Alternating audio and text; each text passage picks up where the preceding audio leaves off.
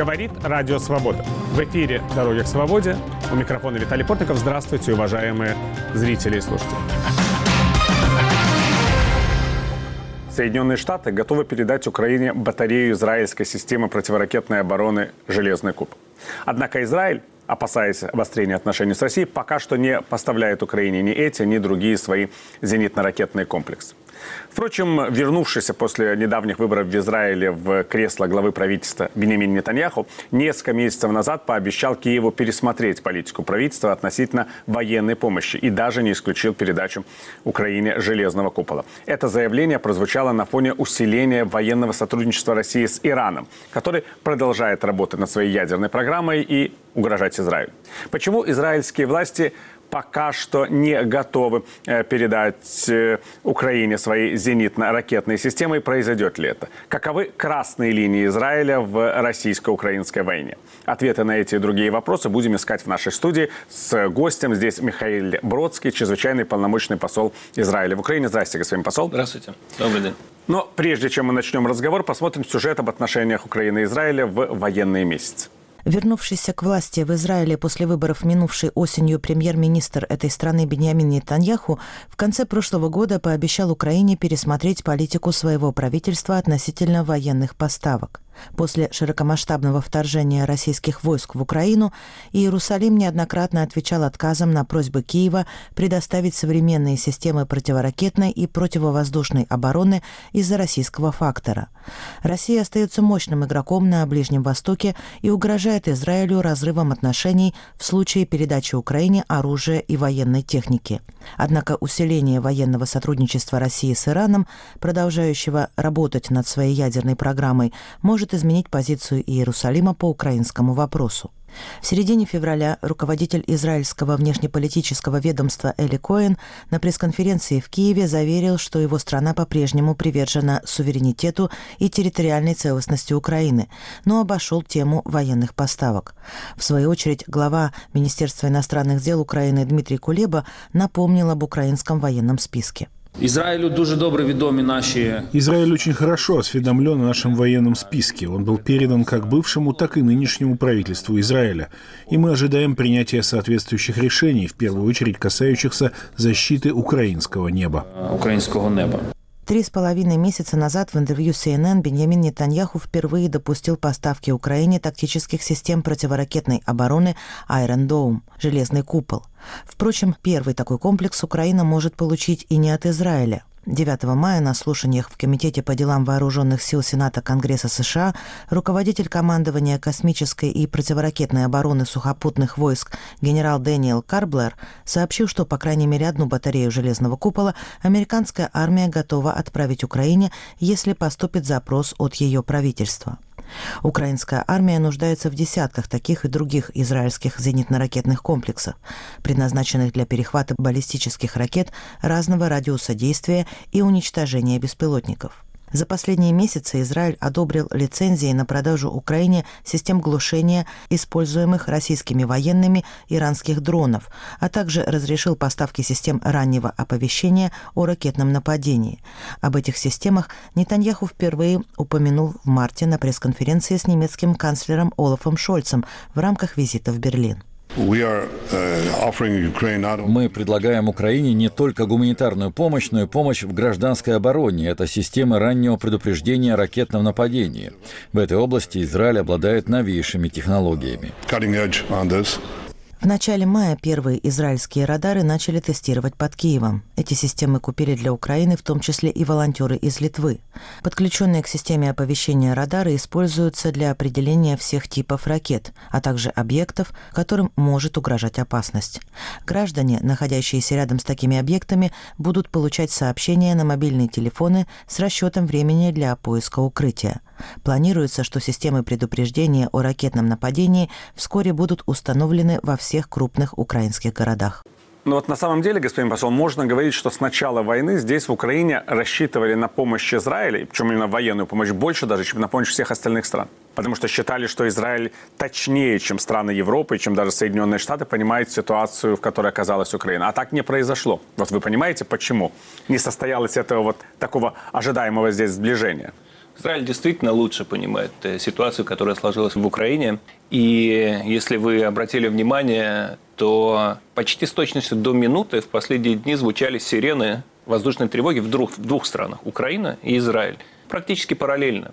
Что говорит, конечно, о схожести нашей ситуации, но это же говорит о том, что Израиль сам находится в ситуации войны. Постоянной войны с террористическими организациями.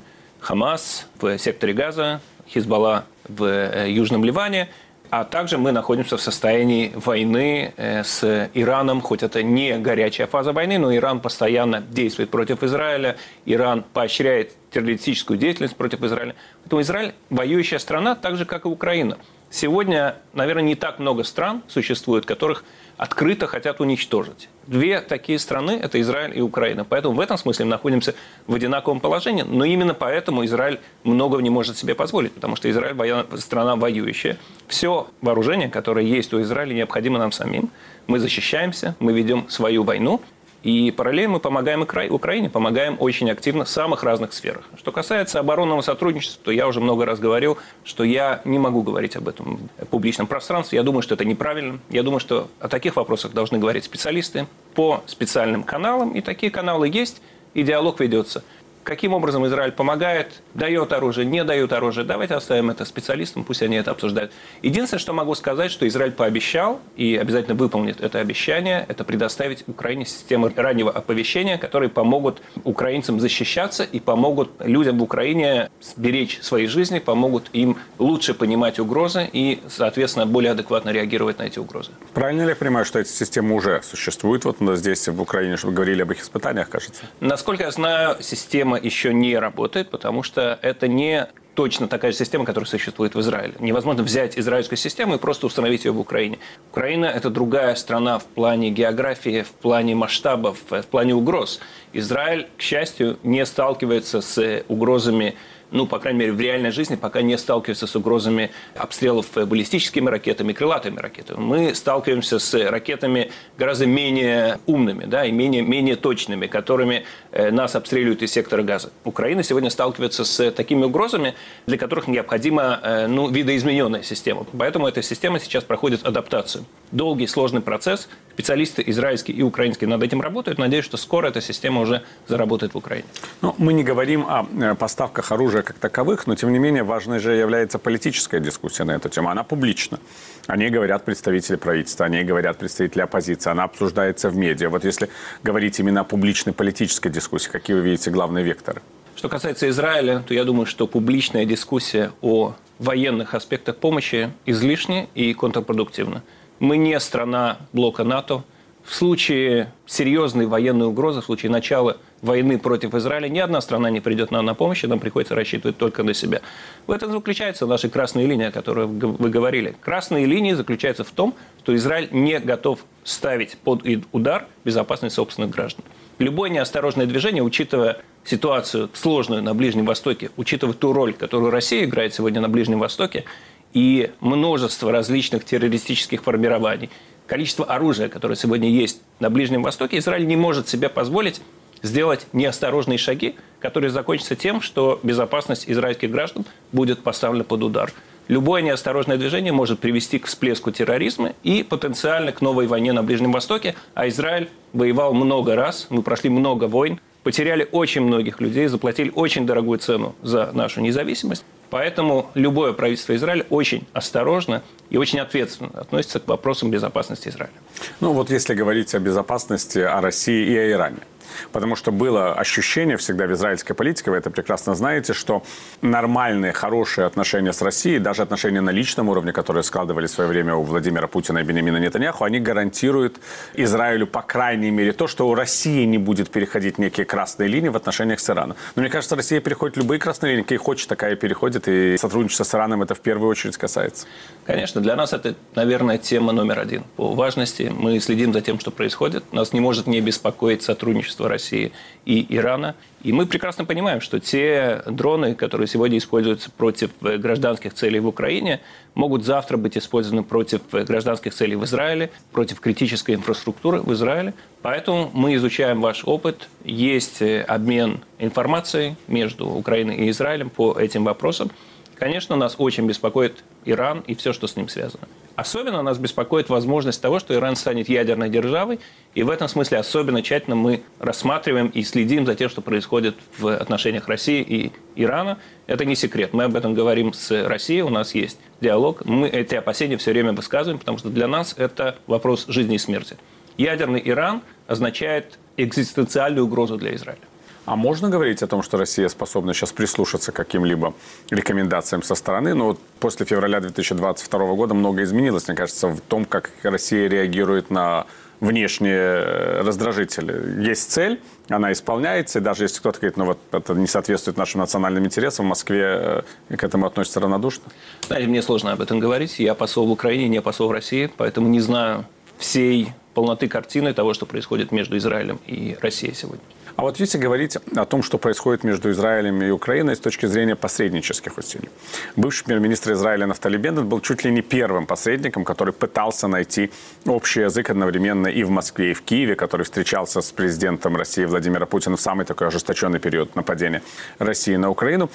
Эти усилия, как и можно было предполагать, ничем к сожалению, не завершились. Но уже новый глава правительства Бенемин Нетаньяху говорил, что он готов стать посредником, если будет необходимость. Между тем, посредники сейчас совсем другие. Си Цзиньпин, председатель Китайской Народной Республики, хочет стать посредником.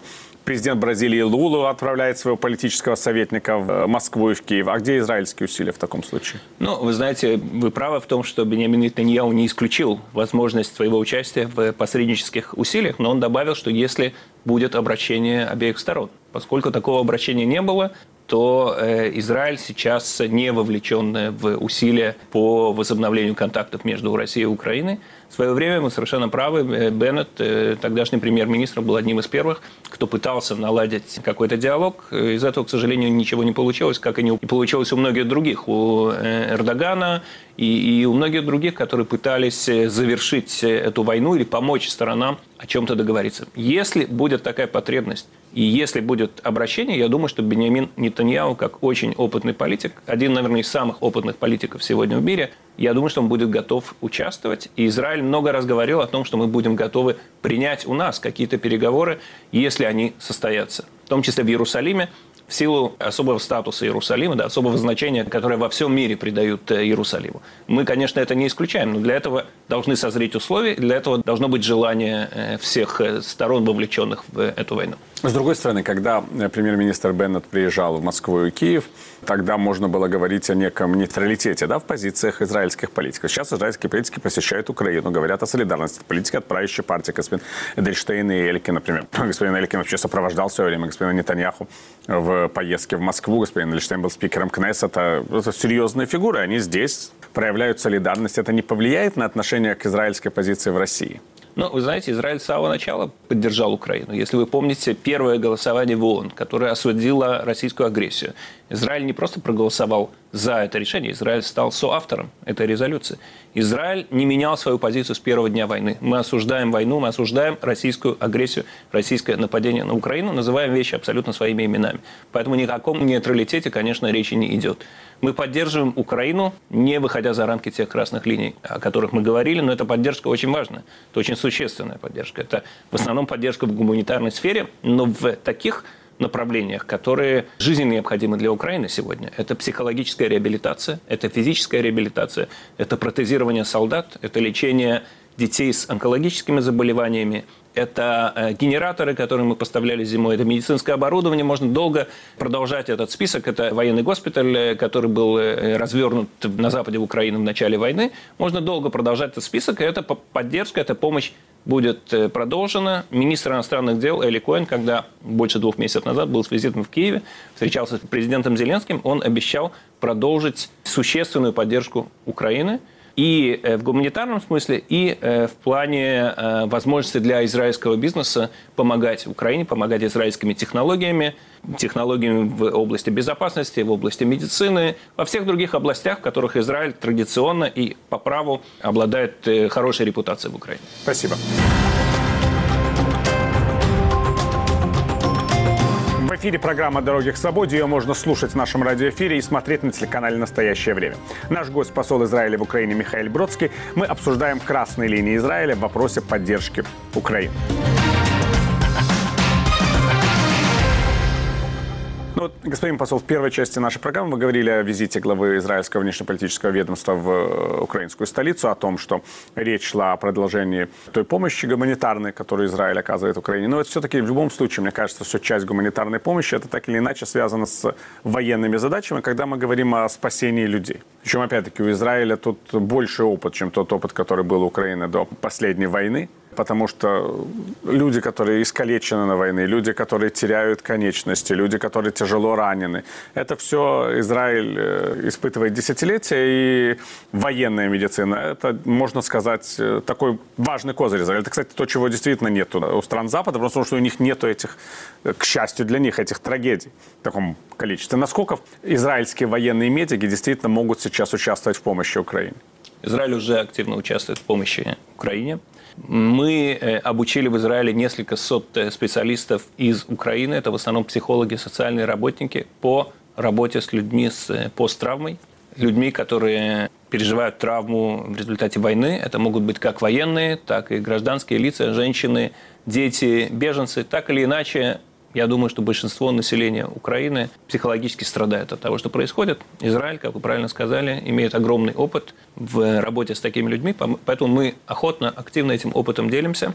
Кроме этого, несколько тысяч специалистов прошли обучение онлайн.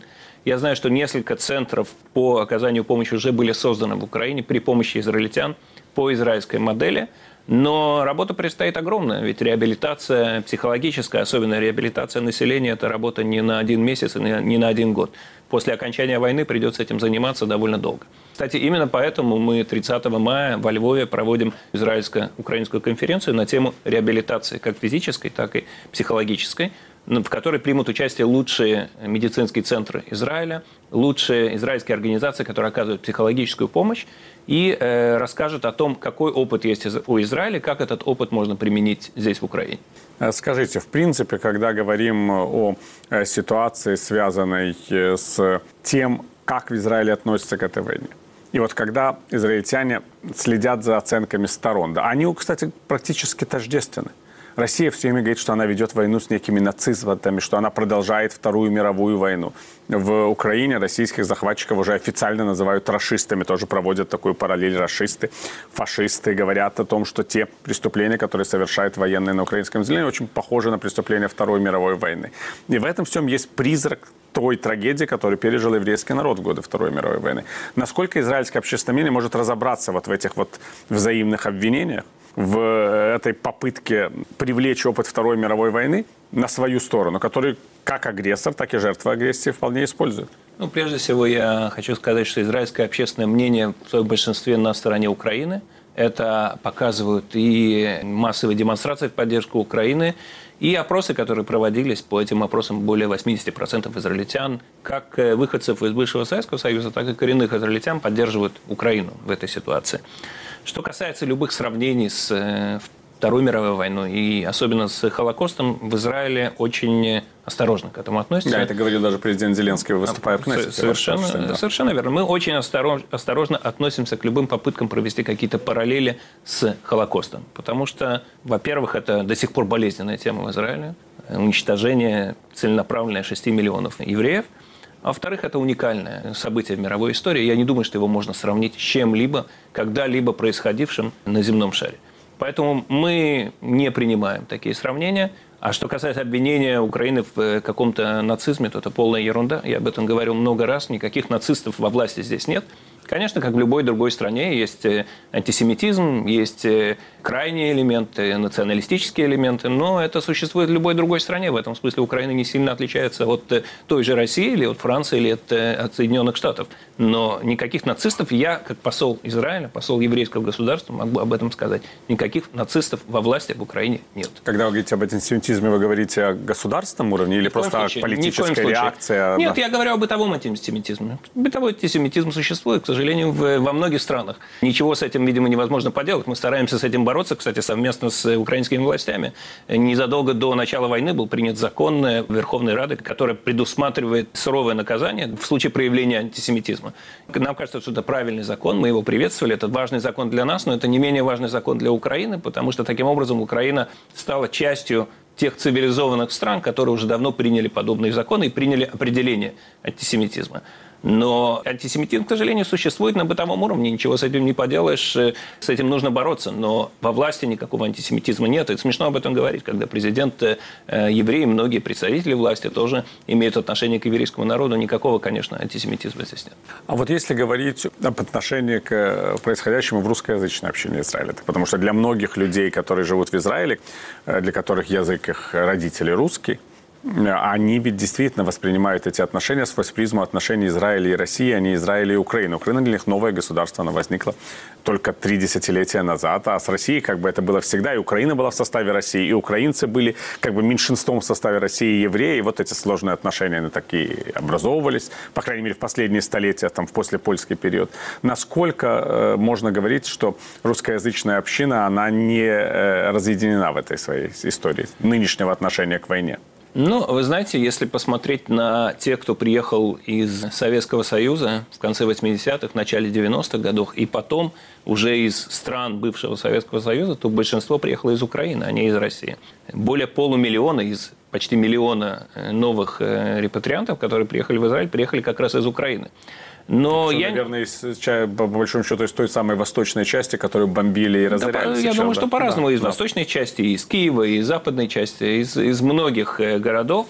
И, конечно, особенно у этих людей есть особенное отношение к Украине. Это их э, бывший дом, это школа, где они учились, это их друзья, это их э, родственники. Конечно, у них особо, особенное и личное отношение к Украине. Но я бы не стал тут увязывать страну происхождения с позицией в отношении войны в Украине. Я не вижу тут прямой связи. Это не означает, что каждый выходец из России поддерживает в этой ситуации Россию, и не означает, что каждый выходец из Украины автоматически поддерживает Украину. Я думаю, что это больше позиция, которая сформирована каким-то, не знаю, личным взглядом на то, что происходит. Но, как я сказал, большинство в Израиле, подавляющее большинство и русскоязычных израильтян, и не русскоязычных израильтян, большинство поддерживает Украину. Ну, э, вот вы согласитесь, просто не как дипломат, а как израильтянин. Что увидите этот огромный синий-желтый флаг на израильских улицах еще несколько лет назад, но было бы странно.